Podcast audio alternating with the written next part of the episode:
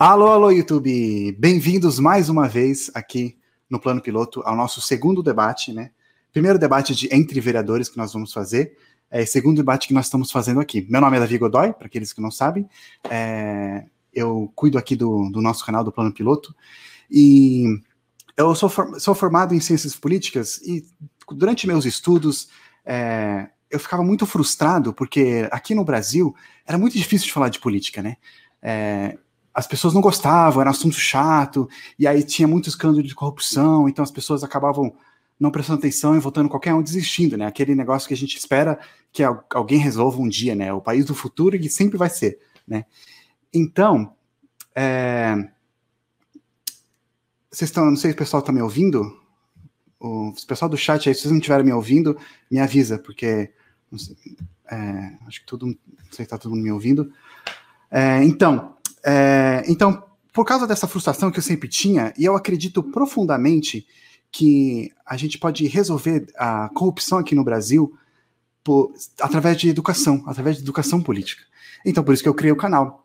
É, para aqueles que não conhecem, o canal é que é, para aqueles que não conhecem, o canal é que é o canal, o Plano Piloto é um canal de política que a gente ensina sobre política, história, também às vezes filosofia, de uma maneira assim bem simples. É, entre vídeos animados, tanto que eu nunca apareço, essa segunda vez que estou aparecendo é, meu rosto, o famoso face review, né, para as pessoas.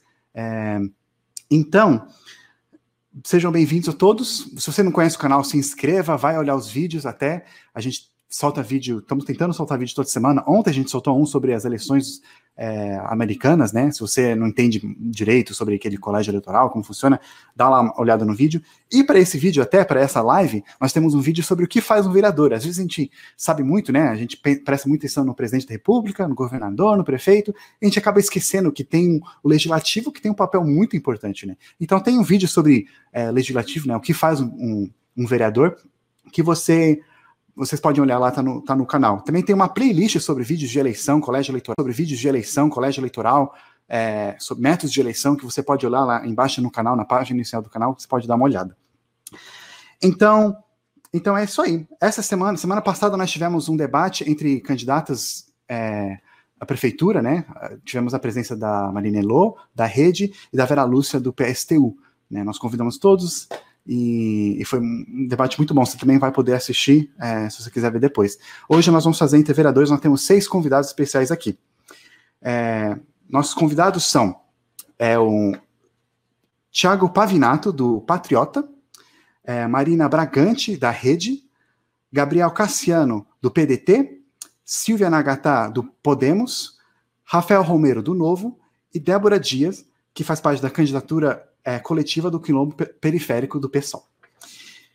Então, só para. Nós vamos ter três, três rodadas aqui, quatro, três e meia, né? Primeiro, eles vão fazer uma apresentação. Eles vão fazer uma apresentação é, bem rapidinho, uma apresentação. Considerações iniciais de um minuto, é, cada um. Já quero avisar que nós não conseguimos fazer funcionar nosso cronômetro aqui, então, para os candidatos, eu até esqueci de avisar eles antes. É, eu vou fazer, eu vou ficar aparecendo aqui, acho que é nesse cantinho aqui que eu vou estar aparecendo, eu vou acenar com a mão quando faltar uns 10 segundos para vocês falarem. É, para vocês terminarem a, a, a, frase de vocês. Então, a primeira nós vamos ter a introdução, depois nós vamos ter perguntas que eu juntei aqui, também perguntas do plano que vocês enviaram, perguntas que eu fiz, que eu vou perguntar para um candidato, e aí um oponente vai poder fazer um comentário, que eu vou anunciar qual. E a terceira rodada vai ser confronto direto, então um candidato vai poder escolher o outro candidato para fazer pergunta, e vai ter um direito à réplica, e depois no final nós vamos ter considerações finais de cada um. Então, quando a gente começar cada rodada, eu vou relembrar sobre essas regras, tá bom? Não, então, não precisam se preocupar. É, então tá. Então, então tá.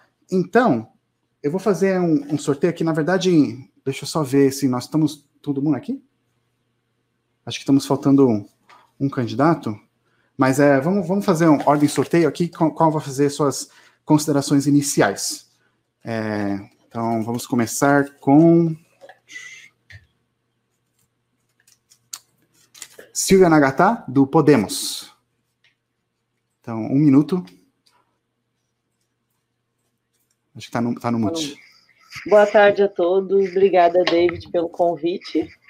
É, meu nome é Silvia Nagata, tenho 39 anos, sou casada, tenho dois filhos pequenos É, eu era só dona de casa até começar a ser voluntária e frequentar os conselhos, frequentar a Câmara, é, para tentar mudar um pouco do meu entorno aqui. Eu sou formada em Ciências Políticas, em História, é, sou voluntária já há muito tempo aqui no bairro, participava dos conselhos do, e também do Conselho de Segurança, Conselho Participativo, é, e estou querendo ajudar muito meu, estou querendo ajudar muito meu bairro. É, estou aqui batalhando todos os dias, conversando cada dia mais com grupos de pessoas e acho que é isso. Obrigada, David. Nada. Então, próximo aqui, deixa eu resetar o timer aqui. Próximo a falar, Rafael Romero, do Novo um minuto também. Fala pessoal, meu nome é Rafael Romero, tenho 30 anos, sou empreendedor, né? tenho uma empresa de cuidadores de idosos. E esse negócio ele começou porque eu precisei é, atender uma necessidade muito específica da minha família. Meu avô ele teve problemas, enfim, estava muito idoso, precisava uh, de atendimento especializado. Eu criei uma empresa do zero para resolver esses problemas que eu não encontrei no mercado. E esse protagonismo de senso de mudança, de tentar melhorar a vida das pessoas, que se expandiu e depois acabou fazendo a empresa crescer, é o que me leva hoje para é o que me leva hoje para a política, para tentar resolver problemas muito maiores da sociedade, problemas que são estruturais, né? ligados à educação básica, empreendedorismo, é, é, estruturas do poder público de uma, de uma forma geral, levando práticas melhores lá para dentro também, com mais ética, transparência, mais eficiência no trato com o dinheiro público, mais economia. A gente precisa de candidatos que defendam uh, o fim do fundo eleitoral, o fim do fundo partidário. Eu fico também até um pouco triste de ver que sou o único aqui que faz parte de um partido que de fato defende essas bandeiras, né? E estamos juntos, é isso. Próximo, Débora Dias, do PSOL. Boa tarde a todos, salve quebrada, Débora Dias aqui, representando a candidatura coletiva do Quilombo Periférico. Eu tenho 22 anos, sou educadora popular e uma das articuladoras do movimento Uniafro Brasil no projeto Agente Popular de Saúde. Sou cria da quebrada, um salve inclusive para todas as quebradas que vêm com essa luta gigantesca, com um trabalho de base firme, né, que tem horizonte e tem fundamentos fincados, né, aonde a gente de fato precisa de mudança. E a mudança, ela é feita com o protagonismo da periferia na luta antirracista, anti-LGBTQI+, fóbica e também na luta das mulheres pretas. É isso. Obrigado. Gabriel Cassiano, do PDT, ele disse que ele ia atrasar, ele chegou? Tá aí? Então, Gabriel Cassiano, um minuto. Tá sem microfone. Não, não conseguimos ouvir. Bom, vamos deixar ele então para a final. Vamos pegar um outro aqui depois. É, Marina Bragante, do, da Rede. Oi, tudo bom? Tá me ouvindo? Sim. Então tá bom. Oi, boa tarde. Eu sou Marina Bragante. Eu sou é, nascida e criada aqui em São Paulo, tenho 41 anos, sou psicóloga de formação, sou mãe da Lorena, da Olivia e do Lucas, que são trigêmeos de dois anos. Sou candidata pela Rede Sustentabilidade, trabalho no Poder Público desde 2005, trabalhei na Secretaria Municipal de Assistência Social, depois trabalhei na Câmara Municipal de São Paulo é, por seis anos, depois eu fui secretária de Junta de Desenvolvimento Social aqui do Estado de São Paulo. E no último ano e meio fui chefe de gabinete da deputada estadual Marina Elou.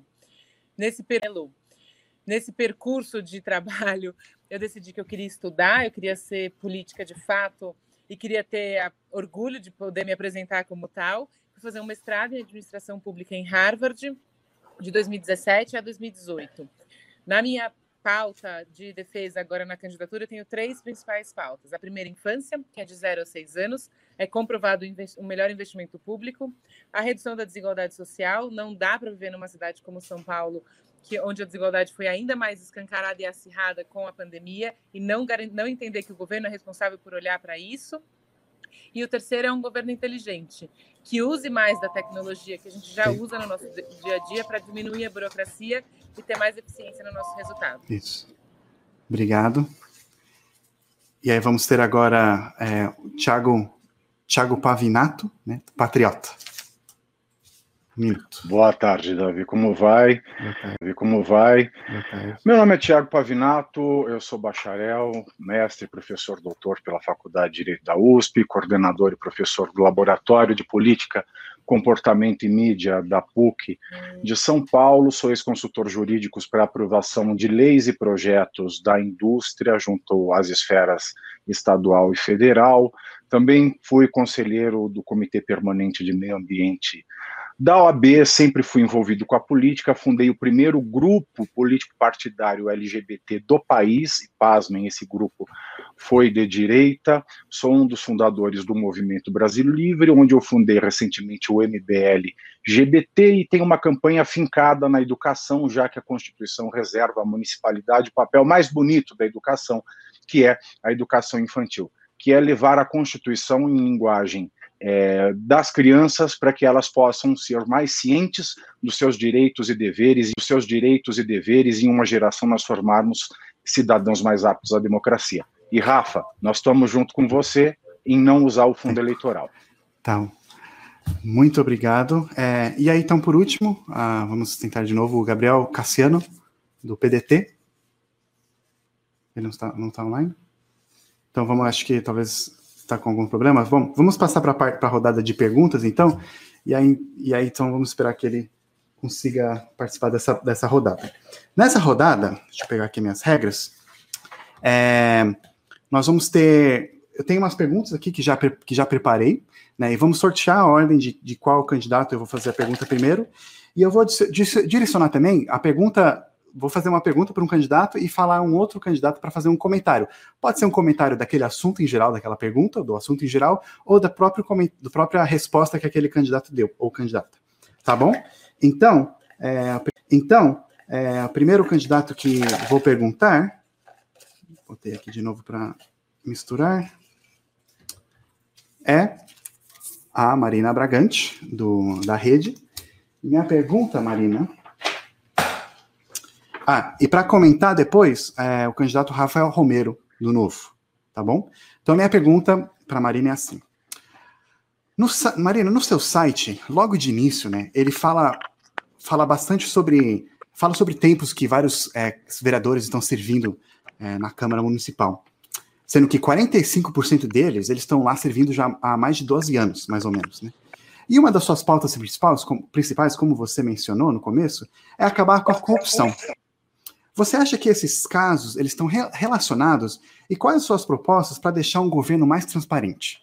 Então, é, para a resposta, dois minutos, e depois o, o comentário do, do, do Rafa Romero por um. Do, do Rafa Romero por um minuto. Pode, pode começar. Tá.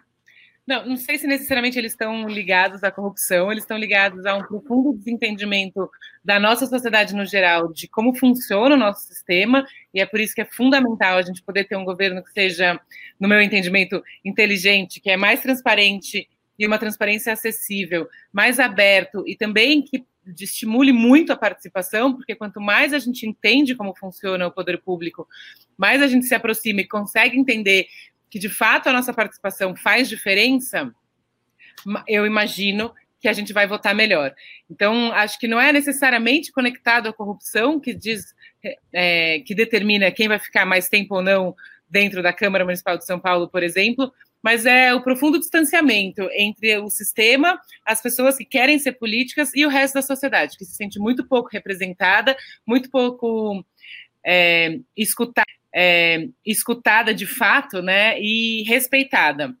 Então, acho que é isso. O governo inteligente, é, ele contém isso que eu acabei de falar, né, transparência, participação e estar tá próximo. E isso também entendo que é uma é uma maneira eficiente de, ser, de combater a corrupção, porque quanto mais gente participa, acompanha, mais gente fiscaliza e está junto do desenvolvimento do, do trabalho e do, do ai, de para onde vai o nosso recurso público, como ele é executado de fato.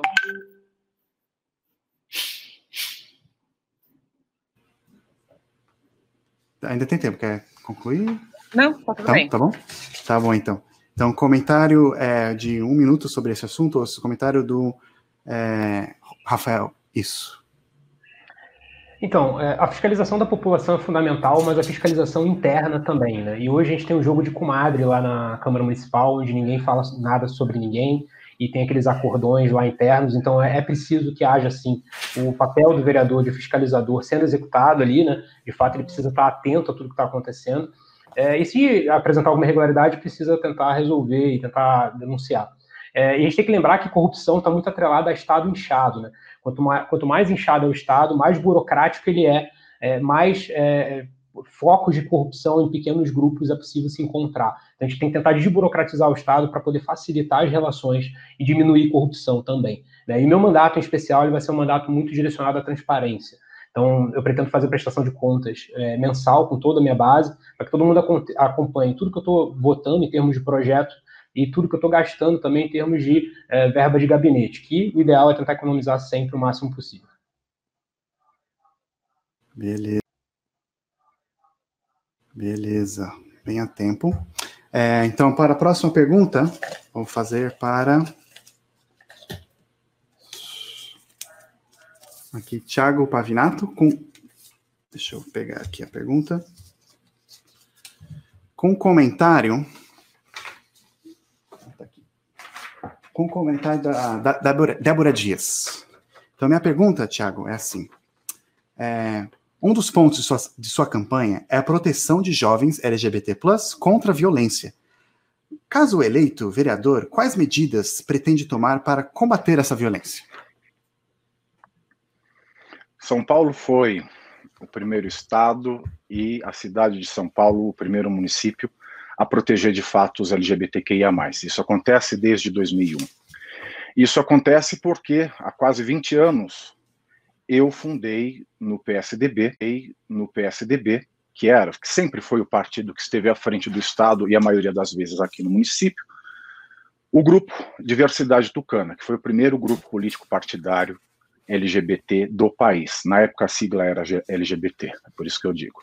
Então, se hoje nós temos uma estrutura, uma rede de proteção e cuidado que não é perfeita, mas que é a melhor do país, sem sombra de dúvida, é porque nós começamos esse trabalho há 20 anos. Há 12 anos nós conseguimos vincular a Secretaria de Cidadania e Direitos Humanos aqui da Prefeitura de São Paulo à coordenação de políticas LGBT. Essa também é a nomenclatura da época. Essa coordenação existe até hoje. Se hoje nós temos projetos como Transcidadania, que acolhem, capacitam e empregam transexuais, que nunca são absorvidas pelo mercado de trabalho, é por conta desse trabalho que nós iniciamos há 12 anos.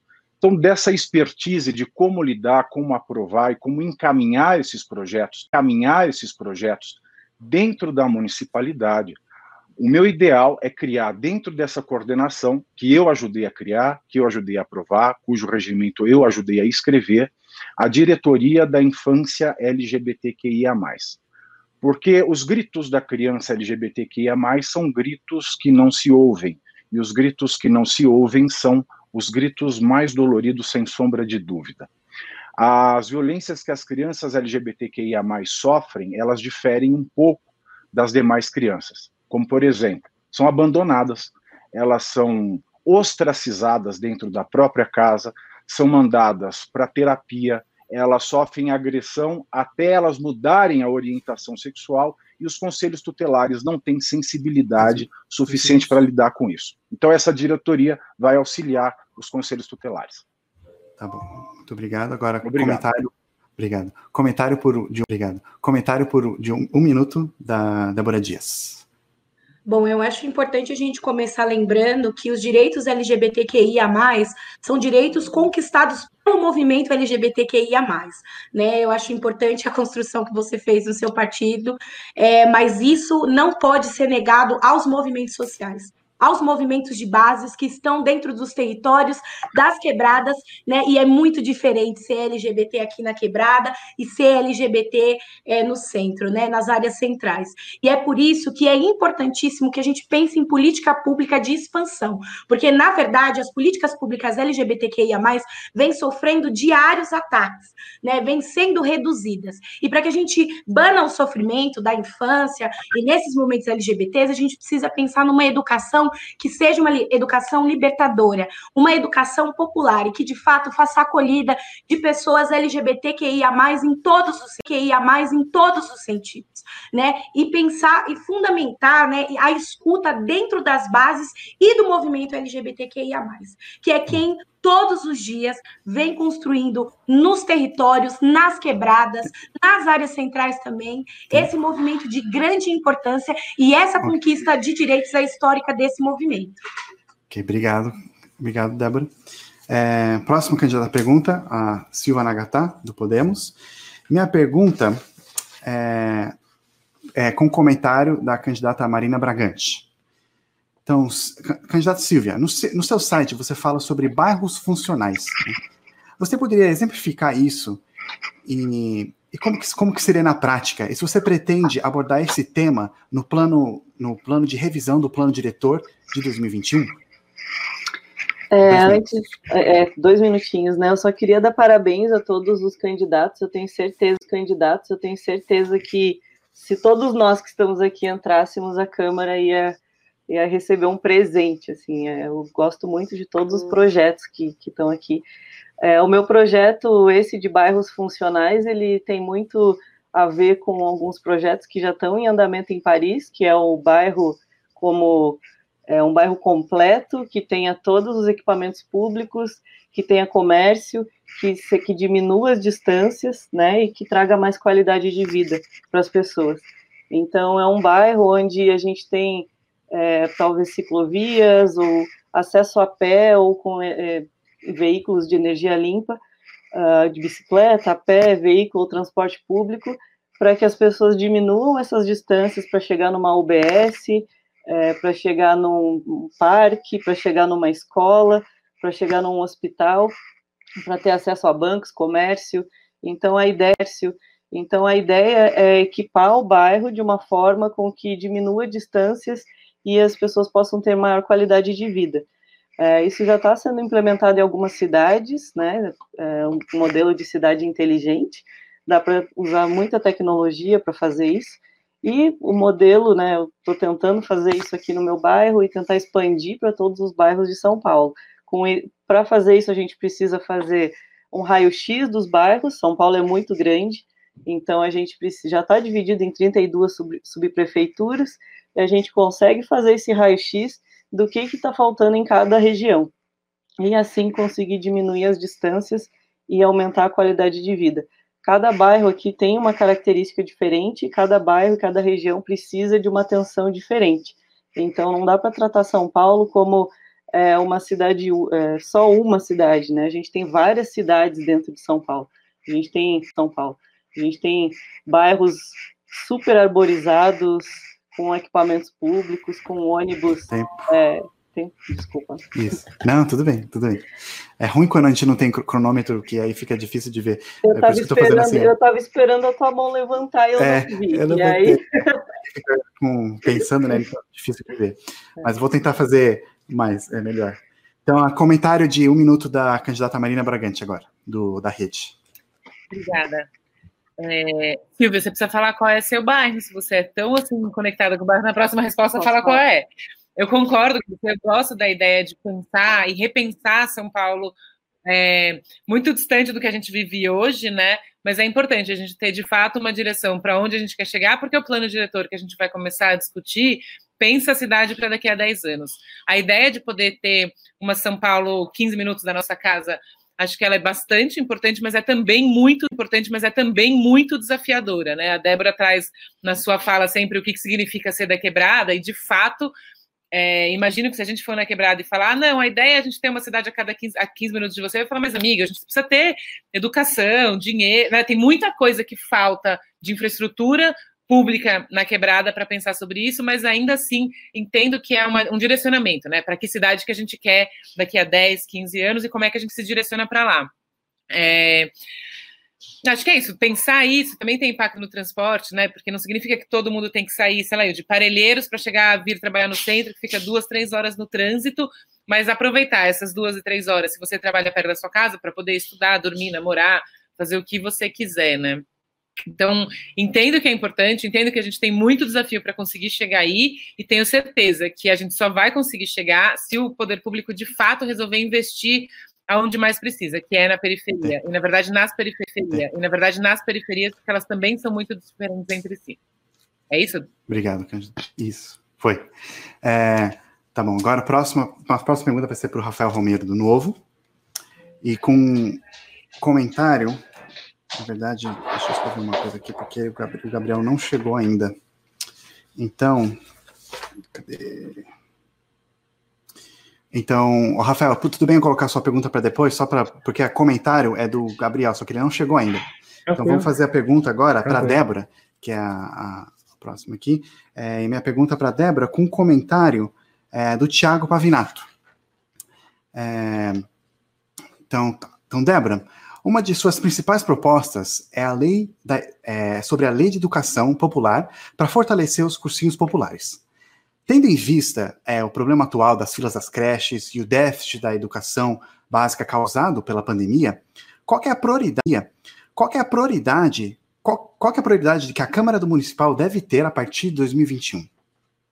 Então, dois minutos. Bem importante. Eu acho que é, eu acho que antes até mesmo de falar do processo da educação popular, que de fato mudou minha vida. Eu sou cria e filha de um cursinho de educação popular, né, da Rede Uneafro Brasil, que tem mais de 40 núcleos de educação populares espalhados por pela periferia de São Paulo, pelas regiões do interior e também no Rio de Janeiro.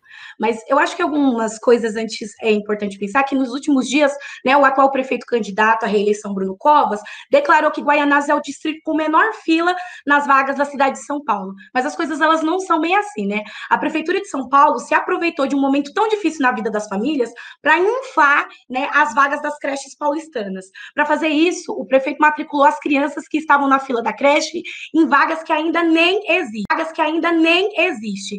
Bom, é importante dizer que a nossa candidatura ela reafirma o compromisso com a luta histórica da creche. O cuidado das crianças ela é uma tarefa também da administração pública, né?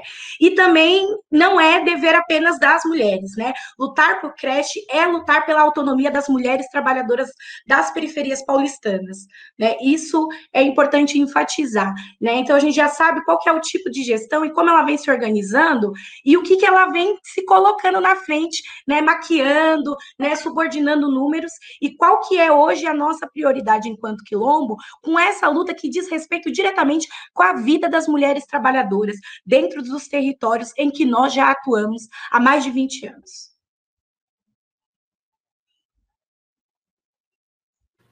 Muito obrigado, está com tempo de sobra.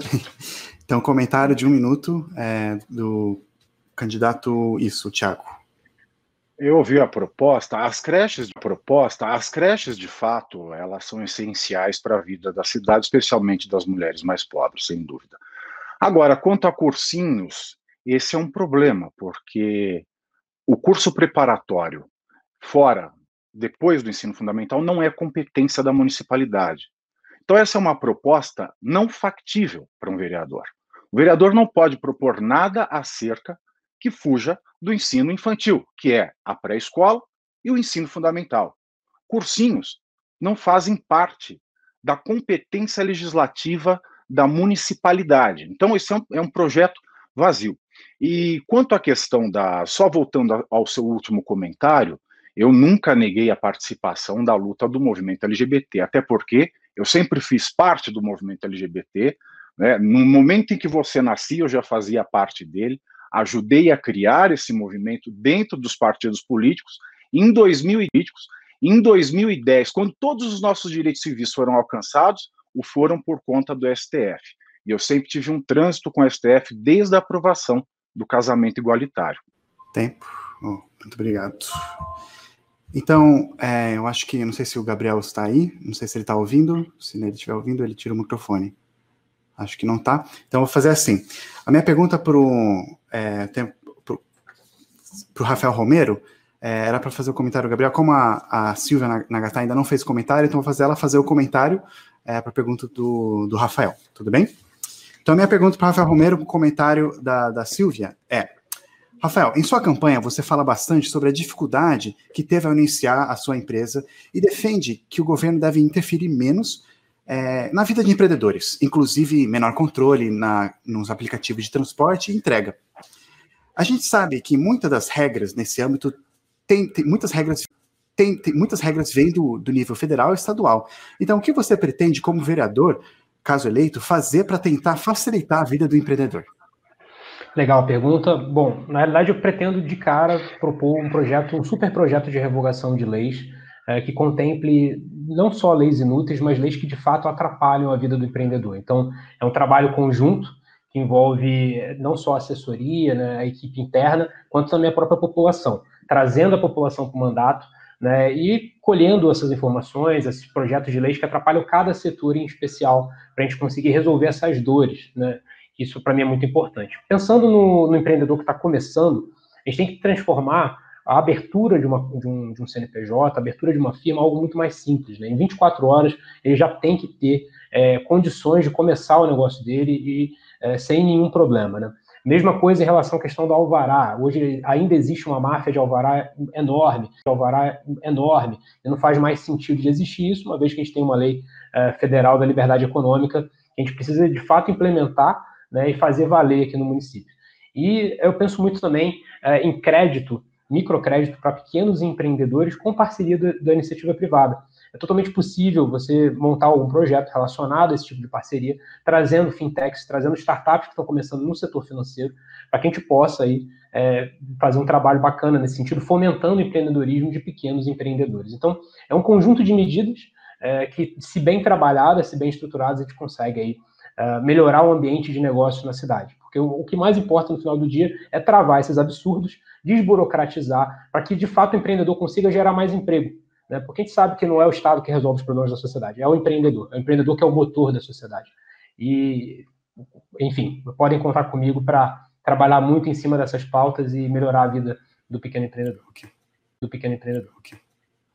Obrigado. Agora o comentário da Silvia, um minuto. É, são muitas as medidas que a gente precisa para desburocratizar aqui em São Paulo, principalmente. A gente tem uma taxa de serviço muito alta, tem a taxa de a tarifa de funcionamento que não foi uh, isentada durante a, a pandemia e os comerciantes estavam uh, se estrangulando para pagar essas tarifas. O IPTU do, do comer, comerciante é muito alto também, atrapalha muito. É, eu, assim como o Rafael, a gente faz parte do movimento IPTU Justo, a gente luta por um IPTU mais acessível, que seja é, a, previsão é que dê para cortar pela metade, se ele for revisto, e assim pare de atrapalhar o empreendedor.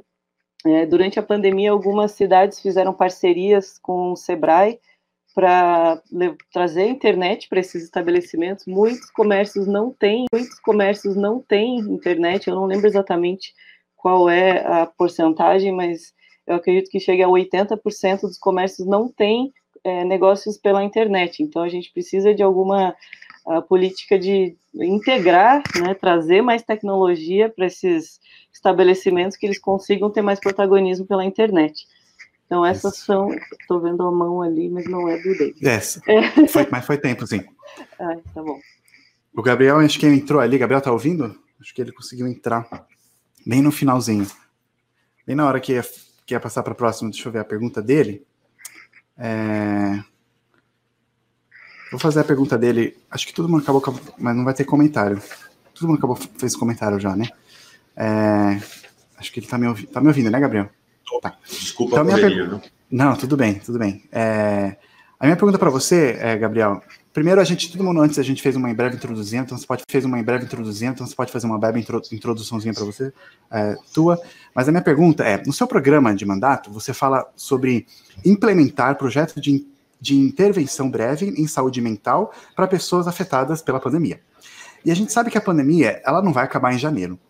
Então, quais ações que a Câmara Municipal ela pode fazer para proteger os paulistanos e paulistanos e paulistanas para uma possível segunda onda que nem está acontecendo agora na Europa.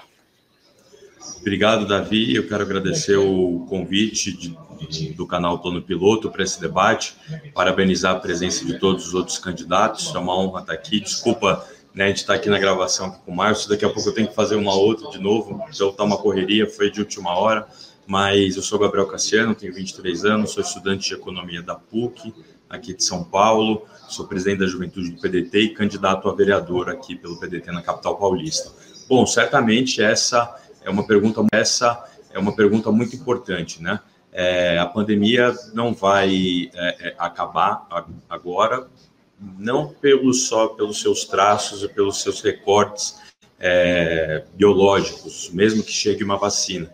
Nós vamos ter que reconstruir, porque a pandemia vai deixar sequelas não só do ponto de vista né, da saúde das pessoas, e, e, enfim, as pessoas que vieram a falecer, as pessoas que infelizmente ainda né, tiveram sequelas pela contágio do vírus, mas também a destruição dos comércios, a destruição de muitas pequenas e médias empresas, o desemprego generalizado. E quando eu coloco né, essa pergunta específica que você fez, eu acho que a Câmara tem um papel muito importante de, de junto com a Prefeitura, atuar para que não haja um, um, um, bloqueio político. A gente, independente do, do, do prefeito que for eleito, estou com o Márcio França e o Antônio Neto, né? Sou do PDT nessa coligação, mas independente coligação, mas independente do prefeito que for eleito, é, nós precisamos construir um conjunto de, de, de, de ações que vão ser ali já nesse primeiro ano, emergencialmente no dia 1 de janeiro, que devem ser implementadas. A questão da, da, da saúde mental das pessoas, isso é muito importante. As pessoas ficaram muito tempo em isolamento, e agora elas estão começando a se adaptar a uma nova vida, né, ao, ao, novo mundo, vamos dizer assim, ao novo normal, como se tem dito. Então, é, muitas empresas vão a, a adaptar né, as suas funções ao home office, o que leva a uma maior carga de trabalho para as pessoas e, e, menos né, convivência. Então, a gente vai pensar e buscar trabalhar junto com a Secretaria de Saúde para tentar também fazer um equilíbrio entre. Deu tempo? Ah, não, desculpa. Deu tempo, isso. Não, tudo bem. É que você não estava no começo, eu não consegui fazer funcionar o cronômetro, então eu vou fazer assim, ó. Ah, quando, tá. quando fazer. Ah, quando, tá. quando fazer. É, quando acabar o tempo. Então agora vamos para a próxima rodada, que vai ser o confronto direto. Então eu vou sortear aqui é, um, um candidato e ele vai poder escolher para qual outro candidato ele pode fazer uma pergunta. Pergunta de 30 segundos, e aí o candidato ele pode responder é, por dois minutos, e aí a, a, réplica por um minuto depois. E todos os candidatos podem ser escolhidos uma, uma vez só. Então eu vou fazendo o controle aqui é, de quem é, para todo mundo ter, ter uma resposta. Então, primeiro, para fazer essa pergunta, vai ser é, a Marília Bragante. Então, pode escolher o seu candidato e fazer a sua pergunta por 30 segundos.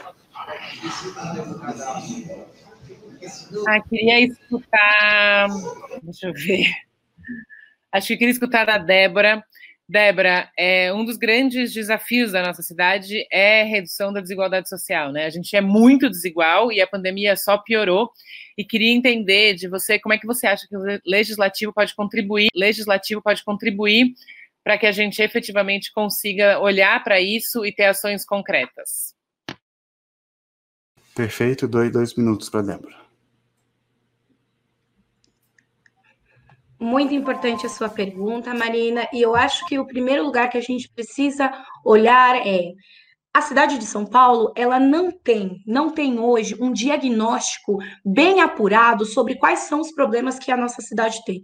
Então, eu acho que o primeiro lugar é a retomada de um diagnóstico bem apurado sobre a nossa cidade, sobre os pontos da periferia, sobre os lugares e entender o que, que essa cidade precisa. Outra coisa que é de fundamental importância é o plano diretor. Né? Em 2020, a gente tem um plano diretor, e em 2021, que ele vai ser revisto, ele vai ser, é necessário que a gente consiga olhar ele e ele seja aplicado, né? Porque de fato ele já tem um lugar é, de, ele já tem tá, esse plano diretor vigente, plano diretor vigente, ele tem um lugar de descentralização dos recursos, né? Fazendo com que as subprefeituras, que tem a ideia inicial, né, de poder fomentar dentro dos territórios, né, que é a instância mais próxima dos territórios, é, um processo de orçamento descentralizador, é, fazer com que isso de fato chegue. Então, é muito interessante a gente pensar que hoje a cidade de São Paulo, por exemplo, ela tem um, um orçamento é, gigantesco.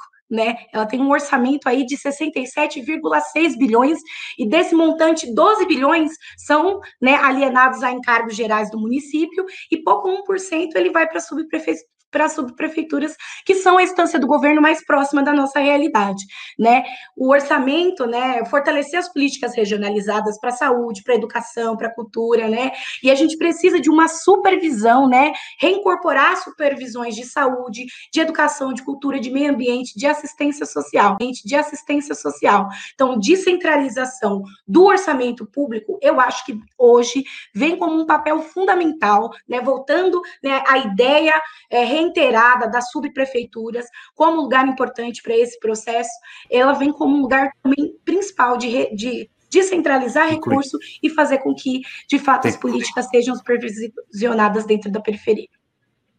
Perfeito. Agora, é, é réplica de um minuto da Marina. Legal, obrigada.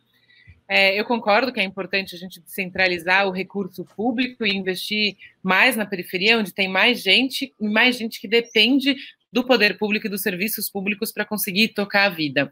Mas entendo que o trabalho no legislativo tem três prioridades. Essa é uma, que é pensar o orçamento e na hora que a gente for votar, garantir que o recurso esteja aplicado onde mais precisa. O segundo é fiscalizar o governo, e daí aqui tem uma coisa muito, e daí aqui tem uma coisa muito importante que é quem vai sentar na cadeira de prefeita.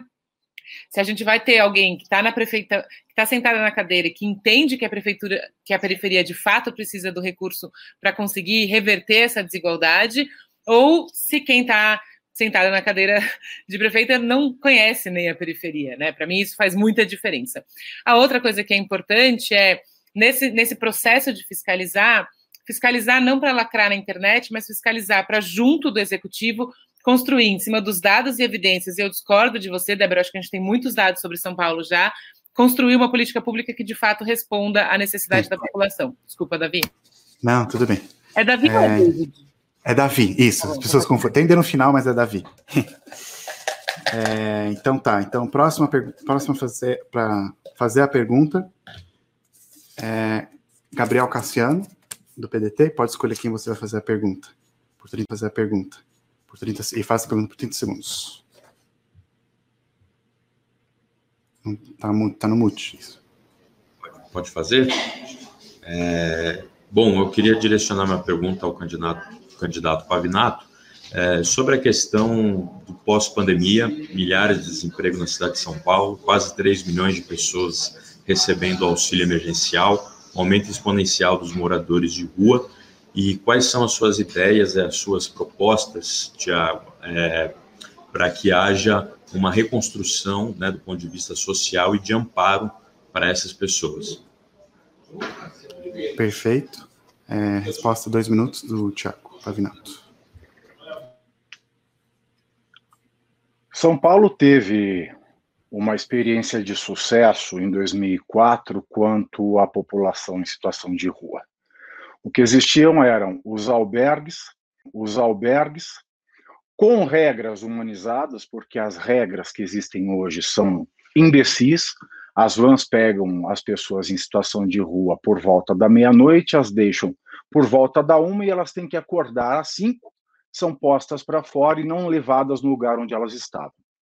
Então, nós só temos os albergues, e os albergues têm uma logística péssima, as pessoas preferem não ir aos albergues, por isso a taxa de vacância ela chega a quase 50% em São Paulo. A população em situação de rua aumentou 53% antes da pandemia na gestão Dória Covas, o que é uma vergonha. O que aconteceu em 2004? Nós tínhamos albergues com regras mais humanizadas, ou seja, a pessoa tem um pet, a única companhia da vida dela, por que não levar o pet? Separar famílias, não é possível separar famílias. Depois do albergue, com um horário mais estendido para que a pessoa durma, em um outro local, perto do albergue, mas não no mesmo prédio, o centro de convivência, onde ela tem lazer, cultura, curso de capacitação e o que é mais importante, assistente social que ajude essa pessoa a se recolocar ou se colocar pela primeira vez no mercado de trabalho. E um terceiro lugar, que é o refeitório, onde essas pessoas fazem as refeições. Por que não num lugar só? Porque isso não vira hotel. A pessoa tem que ser incentivada a frequentar os centros de convivência para que ela seja reinserida na vida em sociedade. Esses três equipamentos eles devem ser dispostos na periferia, perto das famílias das pessoas, que de onde vem 78% das pessoas em situação de rua, segundo a última pesquisa da FIP, Então, elas ficam perto da família e elas têm uma chance, família e elas têm uma chance de se reinserir na sociedade. Essa política, infelizmente, foi destruída pelo, pelo prefeito Fernando Haddad e nós começamos Sim. o declínio do centro de São Paulo. Agora, réplica de um minuto. É, eu concordo em muitos pontos com o Tiago. É, a nossa proposta também vai um pouco além. Nós queremos construir um sistema de retrofit social muito sofisticado. Nós queremos, junto com, com, com o prefeito, né, com Márcio França, é, construir também uma política de, é, além desse retrofit social, construir uma política de ampla abertura de vagas de emprego para a zeladoria, o que já seria algo muito importante para essas pessoas que estão desempregadas. Isso desde é, arrumar praças, etc. É, isso nós pretendemos reduzir 99% dos cargos comissionados para destinar esse dinheiro para contratação dessas pessoas. Contratação dessas pessoas. Também colocaremos né, no sistema de retrofit a questão é, da administração tripartite, esse está no meu plano, que é construir um consórcio né, administrado com, logicamente, com a, a, o voto majoritário, ou seja, a bond share da prefeitura, mas também pelos movimentos sociais e pelos e pelos moradores que estarão lá morando nesses, nesses, nessas residências. Então, obrigado. Agora, próximo fazer pergunta, já vou pegar aqui. É, Tiago Pavinato, pode fazer pergunta, pode escolher para qual candidato, que ainda não foi perguntado. Temos a Marina, a Gabriel, a Silvia e o Rafael. Está no, tá no mute. Vou perguntar para o meu colega que também não usa fundo partidário, Rafael Romero. Rafael, é, o que que você pensa de uma, de uma política de incentivo de hubs de inovação na periferia da cidade? É, resposta, dois minutos. Rafael. Legal, Pavinato. É, cara, eu acho super importante, é, porque na realidade a gente tem que pensar por dois aspectos. Assim, quando a gente pensa em periferia, a gente tem que pensar uh, num projeto a longo prazo, onde você vai trabalhar um plano diretor para melhorar o adensamento no centro da cidade e te, tentar aos poucos fazer com que as pessoas tenham chance de sair da periferia e, e vir para mais próximo do centro. E aí também conseguir também uh, melhorar de vida e viver em áreas que tenham um acesso melhor a uma série de estruturas da cidade, mas você precisa pensar num projeto a curto prazo também, onde você vai desenvolver é, a realidade da, naquele momento daquelas pessoas e permitir com que elas consigam uh, se desenvolver enquanto sociedade, enquanto cidadão, enquanto sociedade, enquanto cidadão. Então, uh, considero sim importante, acho que é uma, uma medida que, que a gente precisa estudar e, to, e todo, todo tipo de alternativa nesse sentido uh, que a gente puder levar que for dentro do, do espectro liberal, que não onerar também o, o, o, orçamento né, da cidade, que já é, já é, infelizmente, muito limitado, a gente tem que trabalhar. Obrigado. Agora, réplica de um minuto. Também muito obrigado. E eu acredito muito no, nesse potencial, porque afinal de contas, o jovem hoje, independentemente da classe social, ele destrincha muito bem as tecnologias, né? Lidar com a tecnologia não exige curso técnico, não exige faculdade. Hoje nós temos uma geração que é muito dada, basta uma boa orientação para que ela possa desenvolver novas tecnologias. A pandemia trouxe a realidade cada vez mais presente das tecnologias remotas, ou tecnologias remotas, ou seja, eu não preciso ter reuniões presenciais. E grandes empresas de tecnologia como o Google empregam quase mil pessoas em São Paulo. Então, eu penso que incentivar, através de compensação do ISS, a elas sediarem esses segmentos da empresa que lidam somente com a tecnologia remota na periferia e dobrar essa aposta do incentivo, no caso delas capacitarem os jovens e empregarem esses jovens, dando perspectiva de futuro a todos eles. Obrigado. É, próximo candidato a fazer a pergunta. É, Débora Dias. Pode escolher para quem for fazer a pergunta. Tá, tá no mute, não consigo. Essa é a, frase, a maior frase de 2020. É, eu queria saber quais são os candidatos que ainda não foram, desculpa. A, a Mar, Marina, da, a Mar, Marina, da Rede, o Gabriel, do PDT e a Silvia, do Podemos. Tá, então eu vou fazer para a Silvia, pode ser? Pode. Ótimo. É, bom, Silvia, é, a questão ela é um pouquinho mais específica, né? A gente teve em 2011 um ataque muito brutal da Guarda Civil Metropolitana a um jovem de Guaianazes de 11 que atirou contra um carro onde tinha um jovem de 11 anos e esse jovem morreu. Né, essa criança, na verdade, morreu. E, eu, e a gente tem diversos é, relatos da ação truculenta da GCM, né, que é de competência do município, é, de, espalhadas pela cidade de São Paulo, tirando cobertor de morador de rua, né, agindo com truculência na frente de escolas. Eu gostaria muito de saber o que, que você acha desse processo e como que você acha, pela competência de um vereador, o que, que a gente consegue fazer com que a Guarda Civil Metropolitana se reduza, metropolitana se reduza é, nos seus afazeres. Silvia, dois minutos. É uma pergunta bem específica mesmo. É, sou contra totalmente qualquer violência em qualquer ambiente. A Guarda Civil ela tem é, várias atribuições. Uma delas é cuidar das escolas, cuidar é, das nossas ruas, garantir é, a ordem, mas é totalmente descabido o que eles estão fazendo. Mas eu acredito que com políticas públicas sérias a gente consiga, é, com algumas ideias, até já foram expostas aqui, é, com es escolas mais equipadas, com centros de acolhimento mais humanizados, a gente consiga diminuir esses problemas que, que a gente enfrenta na rua e diminuir a violência sistematicamente. Com algumas medidas de segurança, câmeras é, espalhadas pela cidade, o espalhados pela cidade, o CityCam, ele foi instalado no início do instalado no início do governo Dória, mas infelizmente não atingiu muitos é, muitos bairros. A gente pode usar de várias uh, tecnologias, políticas públicas nas escolas, centros de acolhimento, uh, emprego, levar esses hubs de tecnologia nas periferias e diminuir a população de rua, diminuir violência na rua. Quanto mais empregos, mais é, menos a gente vai ter a violência na rua, e claro, treinamento constante para a é, GCM. É, aqui a gente tem, aqui do lado do, do meu condomínio, aqui a gente tem um centro é, clube escola, com a GCM do lado, e infelizmente eles não fazem a segurança do, do Clube Butantã.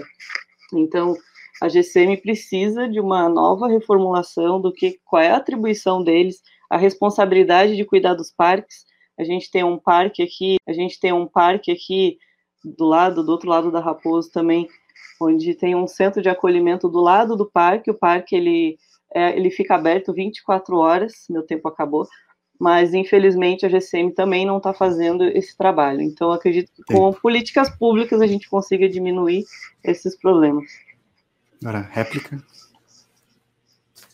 Um minuto. Concordo em, em, diversas coisas com você, Silvia. De fato, é, a Guarda Civil Metropolitana ela precisa se reduzir em proteção do patrimônio e não para fazer o que ela vem agindo com truculência. É importante dizer também que o Quilombo defende uma frente ampla contra o genocídio dentro da cidade de São Paulo. É inadmissível que a cada 23 minutos um jovem negro morra no Brasil. É inadmissível que a gente tenha uma cidade e um, um, um um, um, Brasil, né, que tem a polícia que mais morre, mais mata. E tudo que é feito no âmbito do Estado, no que diz respeito à polícia militar, diz respeito à polícia militar, ela reverbera na ação da GCM. E a GCM ela precisa de mais, é, com a política de enfrentamento, que, né, as frentes antirracistas que são dos movimentos negros já vem fazendo nessa cidade, é importante que a gente paute uma frente ampla que combate o genocídio da juventude negra dentro dessa cidade, dentro dessa dessa cidade e dentro desse país.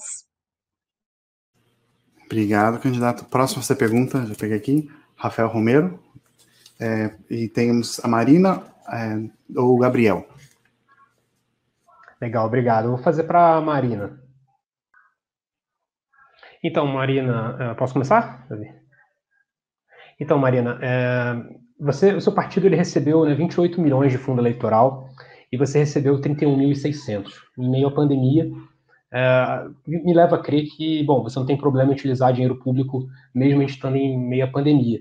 Só que a pergunta que eu queria te fazer é a seguinte, só que a pergunta que eu queria te fazer é a seguinte, como vereador, você vai ter uma série de privilégios, carro oficial, uma série de auxílios, né, 18, 18 assessores. Você pensa em dar o exemplo, pelo menos, né, uh, cortando algum privilégio, ou, ou não, isso não passa pela sua cabeça? Eu queria que você colocasse suas propostas em relação a isso, em relação à economia interna.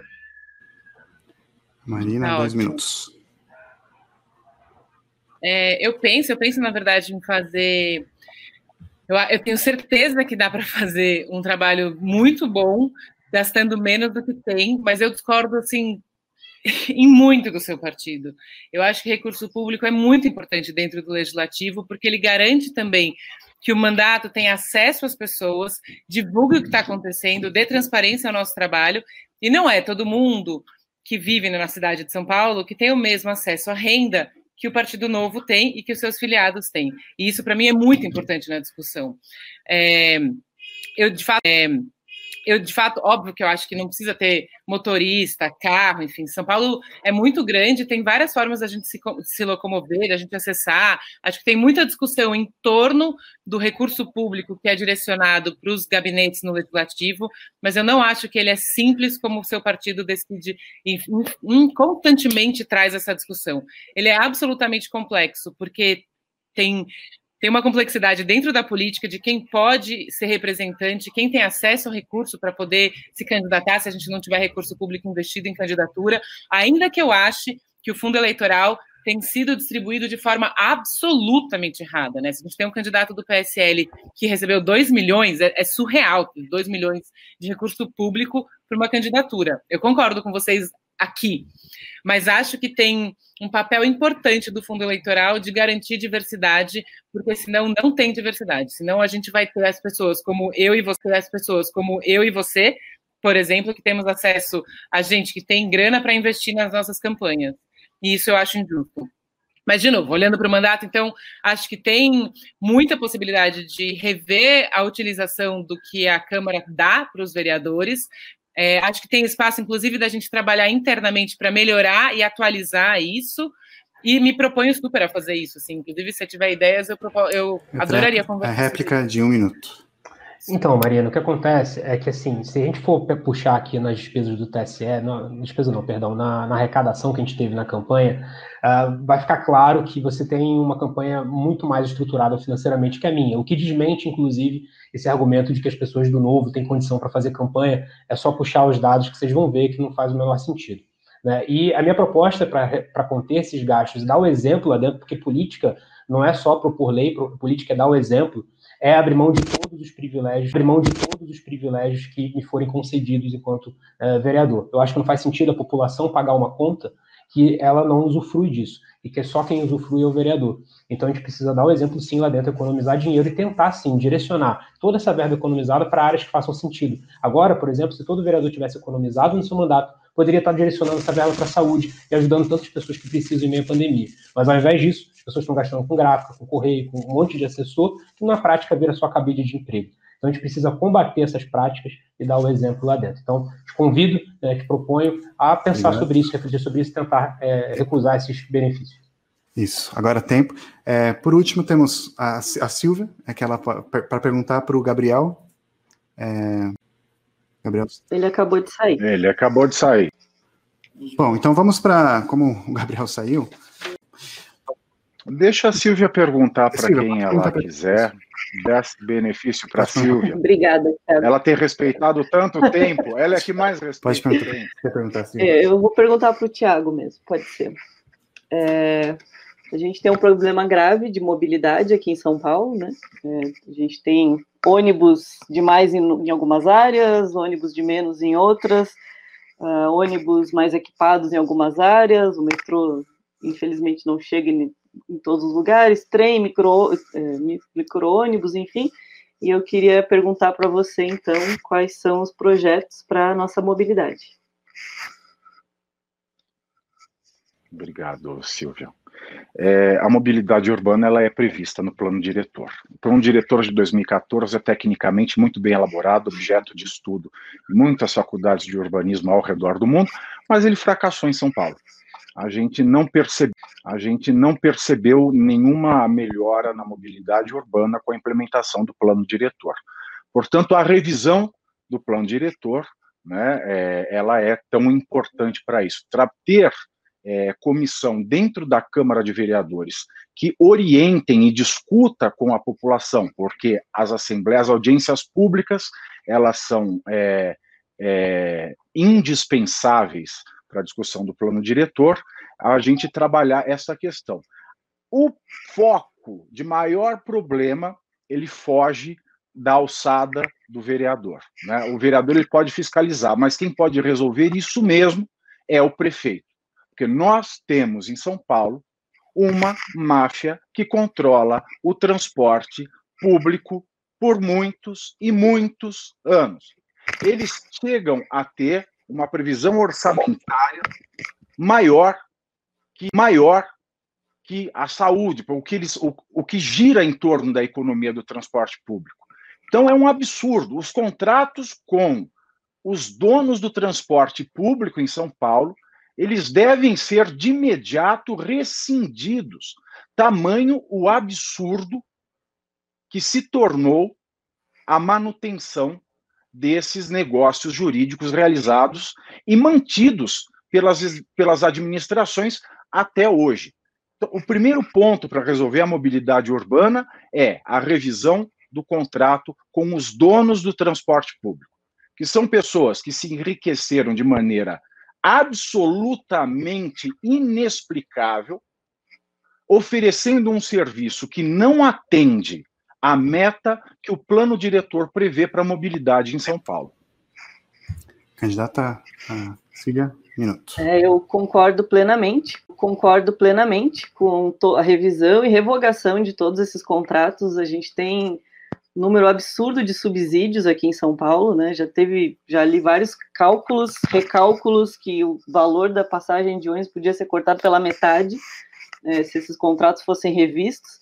Né, alguns projetos que eu acredito é trazer o BRT para algumas avenidas importantes, o transporte sobre trilhos que a prefeitura pode implementar com maior agilidade e rapidez, e vans e micro-ônibus nos bairros periféricos e mais longínquos, enfim, para aumentar a mobilidade, trazer essa, é, diminuir essas distâncias. Então, acredito em cortar esses contratos, acabar com esses subsídios e implementar BRTs vans menores, é, transporte menor em, em locais que são é, talvez muito longe ou onde os ônibus não chegam, né? Aí os corredores de ônibus, a gente tem corredores de ônibus, a gente tem muitas avenidas aqui em São Paulo onde o BRT contemplaria, né, muito uh, na, na, Zona Leste, Zona Norte, Zona Sul, aqui na Zona Oeste a gente tem várias ligações. Isso. Obrigada. Não, obrigado, candidato. É, então, então tá. Então agora para a nossa última rodada, vamos fazer as considerações finais é, dos candidatos. A gente tinha programado dois minutos, mas porque a gente está com o tempo estourando, então eu vou pedir para eles fazerem considerações finais de um minuto é, para a gente poder terminar logo. E também, é, já, já sortindo aqui para começar, é, Débora Dias, por fazer suas considerações finais, é, um minuto. Bom, a cidade de São Paulo tem 55 cadeiras na Câmara Municipal e nenhuma delas é ocupada por uma mulher negra. A nossa representação enquanto quilombo periférico, enquanto mandato coletivo que traz uma proposta diferente, proposta diferente, uma proposta realmente democrática que está espalhada na cidade de São Paulo, ela vem justamente para repensar esses lugares de privilégio da branquitude que vem se exercendo há muito tempo nos nossos territórios nada sobre nós sem nós. É sobre uma quebrada que está cansada de ser ceifada, né, e engolida por essa branquitude que de fato só usa a nossa história e a nossa luta de palanque. Quilombo periférico 50020 por uma São Paulo sem racismo, por uma São Paulo comprometida com os territórios periféricos. Obrigado, candidato. Já, já fui fazendo aqui o sorteio aqui para ser mais rápido. É, Tiago, um minuto também para suas considerações finais. Eu vou parodiar a Débora. Das 55 cadeiras na Câmara Municipal, nós não temos ninguém que entenda de legislação.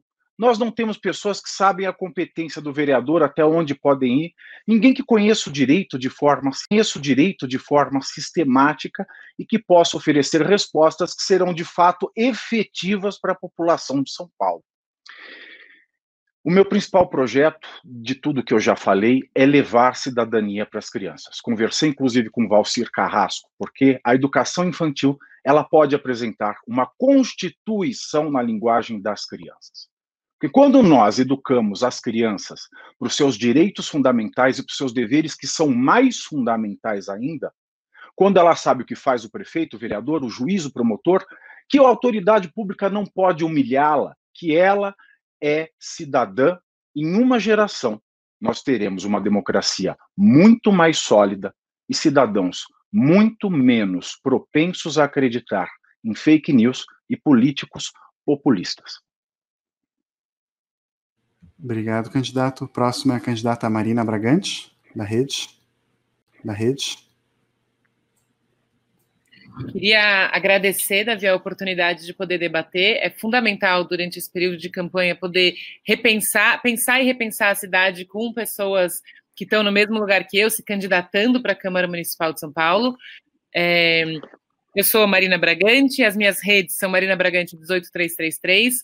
Eu estou na política porque eu acredito que dá para fazer diferente, e a minha proposta é essa, ainda que eu entenda que fazer diferente não é simples e não é lacrar, é fazer diferente tendo clareza da complexidade e da diversidade que a gente tem em São Paulo, entendendo que é um desafio enorme poder repensar a nossa cidade depois da pandemia, entendendo quais são os impactos que a gente vai ter na saúde, na educação, principalmente nos próximos anos, eu me proponho a ocupar uma das 55 cadeiras da Câmara, porque sei o trabalho quão importante é, estudei para isso e adoraria ser sua representante. E adoraria ser sua representante. Marina Bragante, 18333.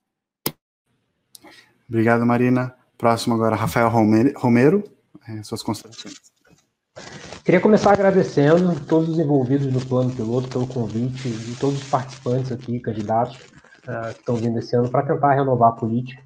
É, e quando a gente fala de renovação, a gente não pode falar só de primeiro mandato, né? a gente tem que falar de práticas novas, de, agir diferente dos demais. Eu sou talvez dos 55, uh, das 55 cadeiras, talvez o único que vai defender liberdade por princípios não, e não por conveniência, não por dados, não por números, mas sim porque acredito em liberdade como princípio. É, e sou o cara que quero transformar a política em algo mais ético, mais sério, é, porque ao contrário do que a gente vem vendo por aí, infelizmente, quem está no poder quer usufruir da máquina a seu bel prazer, ele não está lá para servir a população. A gente precisa de políticos que sirvam a população de fato. Né? A gente precisa levar práticas melhores lá para dentro, economizando dinheiro, pensando em eficiência e foco na prioridade. Em eficiência e foco na prioridade. Então, é, eu gostaria que todos acompanhassem minhas redes, se possível, Rafael Romero BR. É, vamos juntos para esse projeto de renovação. E 30030 é o número para a gente votar no dia 15 de novembro. Um abraço. Obrigado. E agora, por último, acho que é, a Silvia é, pode falar suas considerações. Tá, tá no mute, Silvia, não estão ouvindo. Pronto, fui traída pelo mute. É, eu queria agradecer ao canal e ao Davi pela oportunidade. Eu acredito muito na educação política para que a gente possa ter cidadãos mais participativos, mais fiscalizadores e para que a gente consiga construir políticas públicas baseadas em evidência, nos números e com cidadãos bem informados.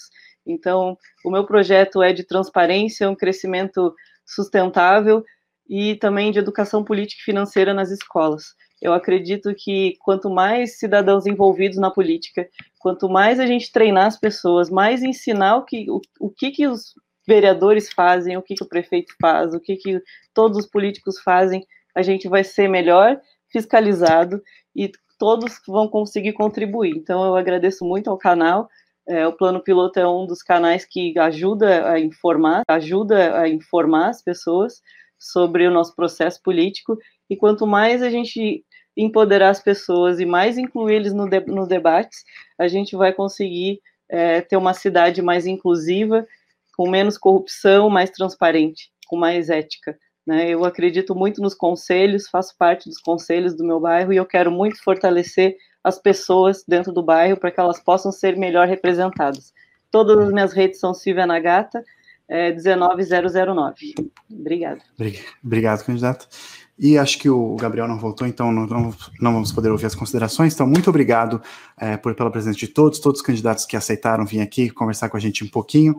É, é, já agradeço com todos aqui também, de novo, que estão visitando o canal pela primeira vez, dá uma olhada nos nossos vídeos que nós temos é, sobre, sobre tudo. E deixe seus comentários aqui se vocês têm alguma pergunta, quem sabe a gente pode fazer algum vídeo sobre isso. E isso. E nós ficamos por aqui. Então, muito obrigado a todos e nos vemos na próxima. Tchau, obrigada, Davi. Tchau. Até mais. Parabéns. Tchau, obrigada. Tchau, valeu, pessoal. Valeu.